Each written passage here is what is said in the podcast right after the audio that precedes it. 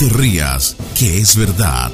Las noticias que no importan a nadie, pero que a todo el mundo espelucan.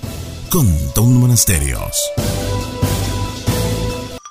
Sacerdotes rusos lanzan agua bendita desde un avión para salvar a la gente del pecado de la lujuria y la borrachera. Bueno, así como lo oyen, unos sacerdotes ortodoxos rusos en la ciudad de Tver han llegado a las alturas extremas para salvar a los residentes de la borrachera y la fornicación, volando en un avión para empapar a la ciudad desde el cielo con agua bendita.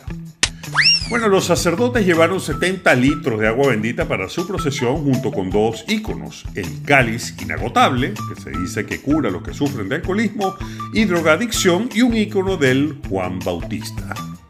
Bueno, y ya hasta salió una señora por ahí afirmando que su esposo se curó milagrosamente de alcoholismo gracias a que lo salpicaron con el agua bendita esa.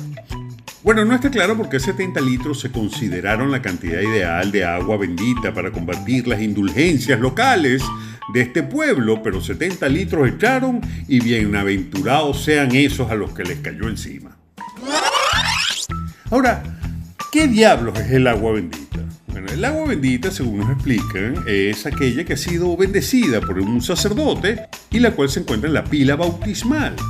Esta agua es especial ya que simboliza la pureza. Es utilizada con frecuencia durante los bautizos de los bebés y como signo de bienvenida a la familia de la Iglesia Católica.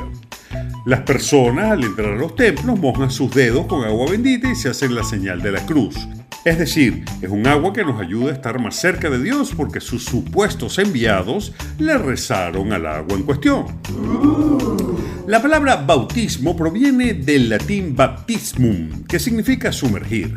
Casi todas las religiones tienen el rito de los baños sagrados como símbolo de purificación o de nacimiento a una nueva vida. Según los católicos, es el primer compromiso que hace un cristiano para entrar a la iglesia. Según Juan el Bautista, quien fue el que supuestamente bautizó a Jesús, el rito de inmersión en los ríos significaba borrar impurezas morales. Hay siempre un castigo para la gente mala como usted. En el pasado, la iglesia cristiana se ha beneficiado económicamente con la venta de bendiciones. De hecho, hasta no hace mucho, hasta el año 1940, usted podía comprar al Vaticano lo que se conoce como una bula papal que no es más que un certificado que se le otorgaba firmado por el Papa mismo una vez usted hubiese depositado una suma sustancial en la santa cuenta de los emisarios de Dios y en retribución usted recibiría un diploma donde se le aseguraba que usted iría directamente al paraíso sin importar lo que hicieran después de que lo recibió. Bueno, gracias a Dios, a los curas de ese entonces les dio pena seguir estafando a la gente así, por lo que se suspendió semejante cosa. Pero en el año 2006 un alemán tuvo una gran idea, vender agua bendita embotellada. De hecho, en la etiqueta de la botella había una advertencia a los pecadores diciéndoles que de ingerir este producto podría darle efectos secundarios no deseados. Bueno, nuevamente el Vaticano tuvo que aclarar que ellos no vendían agua bendita ni aprobaban semejante cosa, por lo que el alemán tuvo que cerrar el negocio quizás al Papa de ese momento lo que le molestó fue que no se le ocurrió a él primero la idea.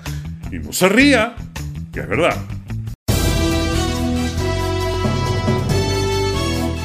No te pierdas otro capítulo de No te rías, que es verdad. Pronto, muy pronto, en la voz de Tom, Tom, Tom Monasterio, Tom, Tom, Tom Monasterio, Tom, Tom, Tom Monasterio.